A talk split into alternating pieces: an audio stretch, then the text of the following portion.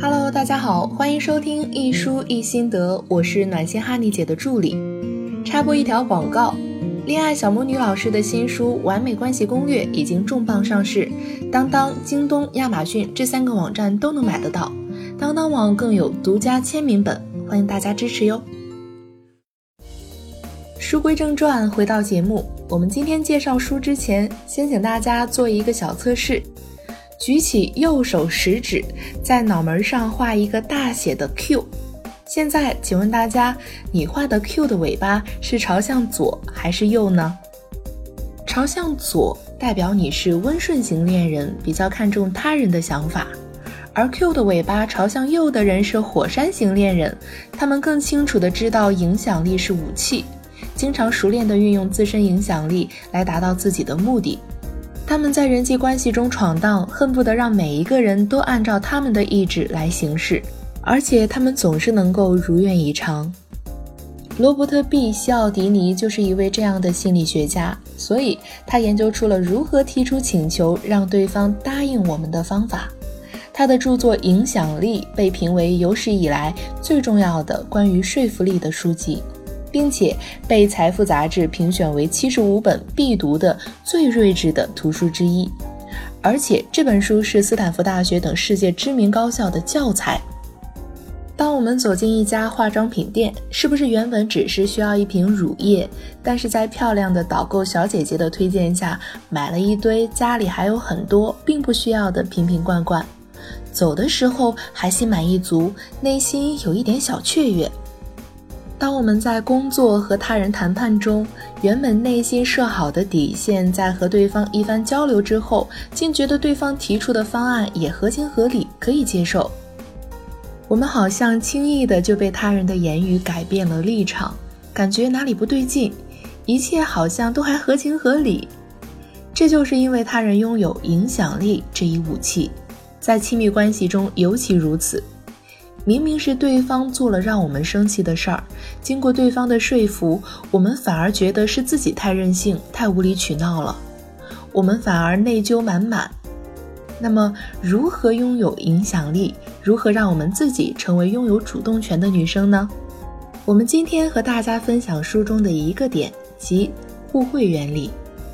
互惠原理是一个古老的原理，即给予索取。其实互惠原理在我们的生活中非常常见，但是我们没有察觉到这一原理在我们生活中起的作用。一、认知层面互惠，认知对比。正值旅游旺季的时候，有些绿松石物超所值，却乏人问津。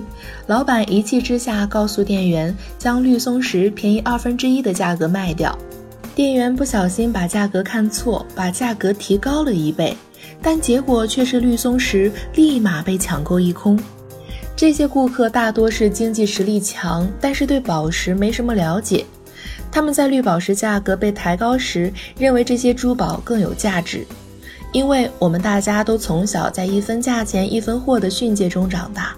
实际上，这种自动思维在生活中随处可见。我们会受到对比的暗示，做出常规性的选择。对比原理最大的优势在于，它十分有效，而且还不易被人察觉。在我们的认知里，会有一个潜在的对比，影响我们对两件事的判断。比如最简单的相亲，一个女人在相亲角相亲，手拿一张简介单，年龄三十岁，女博士，收入可观，持家能干，孝顺父母，当然还有很多优点，但是却频频相亲失败。而另一种介绍是熟人推荐，女人三高：高智商、高情商、高收入，追的人很多，但是一直没有定下来。现在三十岁了，感觉马上到安稳的年纪了，你们的机会来了。结果加入追求她的人越来越多，虽然这个女生价值还没有前面的那个女博士好，但她的优质男资源库相比女博士大了不止一圈。所以，我们的潜意识里就觉得女博士、可持家这种标签不是优点，在相亲角就是剩女，而有人追的女人肯定会有高价值，所以利用大家的认知差就可以达到意想不到的效果。二，物质层面互惠，互相赠送礼物。很多人都不希望被朋友认为是小气鬼，一旦被朋友请了一次客，就要牢牢记住对方请客用了多少钱，并努力争取尽快回请这个朋友。这其实就是回报的心理作用。互惠原理之所以被确立起来，就是为了促进互惠关系的发展，利于人们在准备开始一段关系时，不用担心会有什么损失。如果互惠原理达到了这个目的，那么这个最初不请自来的好处，一定会让接受的一方产生负债感。一个大学教授曾经做过一个有趣的心理实验，在这个实验里，雷根教授给其中的一组实验对象买了一瓶可乐作为最初的礼物。稍后让所有实验对象以每张十块钱的价格买一些彩票，那么接受了雷根教授可乐的人，平均每人买到了两张彩票。互惠原理之所以可以成为如此有效的说服他人的工具，一个重要的原因在于它蕴含的巨大力量。在它的影响下，人们会轻易地答应一个在没有负债感时一定会拒绝的请求。内心的不安和来自外界的压力给我们造成了极大的心理负担。当我们了解了这一点后，就不难理解为什么人们付出的回报往往比得到的恩惠多得多。哪里会有人喜欢孤独？不过是不喜欢失望。我们总是在对方所做的惊喜中度过，还会觉得失望吗？我在和男朋友谈恋爱的时候，经常会送他一些小礼物，比如水杯、柠檬片。衣服、芦荟胶、吃的、用的各种小礼物，一方面会让对方有一种见到你不一定就有惊喜的感觉，而且还让对方感受到我们一个人的时候也是在时时刻刻惦记着他、想着他。记得男朋友有一次听到我又打算买他说容易犯困需要的咖啡，说：“你怎么对我这么好呀？”其实这些小礼物并不会花费很大，却有意想不到的好处。男朋友经常领我吃大餐，并且我的小礼物换来的是他给我花钱，一点都不心疼。在亲密关系中，如果我们赠予对方礼物，会让对方产生无功不受禄的内疚感，其他方面就会对我们有所报偿，这样我们和亲密的另一半就陷入了良性的循环。三，语言的艺术，给对方空间。还有一种方法可以利用语言的艺术，让对方答应自己的期待与请求，与上面提到的给人家一点好处，然后就要求人家回报的方式更为巧妙。这种方法呢，可能更能达到预期的效果。我就亲身经历了一件这样的事儿。有一次我在路上闲逛，一个女孩问我愿不愿意买两张音乐会的票。我对这种高大上的音乐会向来不感兴趣。当即就拒绝了她，然后她又问我要不要买一块巧克力，只需要五块钱。当我拿到这块巧克力的时候，才意识到这个小女孩的初衷是不是就是在兜售巧克力呢？当没有东西赠送时，提过分的要求得不到答应的时候，主动让步其实也是一种策略。其内在的含义是：你看你，我都没有继续坚持我的要求，那么你看，在我都让步的份上，还是稍微答应一下我的小请求吧。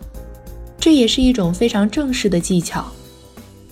我喜不喜欢巧克力并不重要，这个小女孩对我做出了一个让步，我也回应一个让步。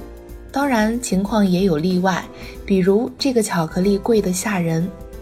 这个简单的技巧也称为拒绝退让原则。由于妥协过程受到互惠原理的控制，我们可以将最初的让步当做一种有效的顺从技巧来使用。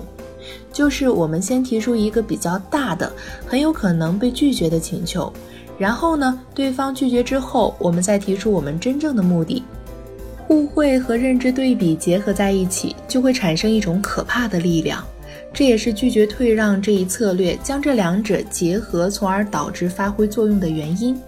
因此，它产生的效果也是十分惊人的。有研究表明，如果一个协议的达成是通过对方的让步得到的，那么我们对这个协议会更满意。结婚之后做家务真的是很让人头疼的事儿。如果我们希望家庭责任共同分担，比如我们希望对方洗碗，我们可以先和对方沟通，安排对方扫地、摆菜、洗菜、做饭、洗碗。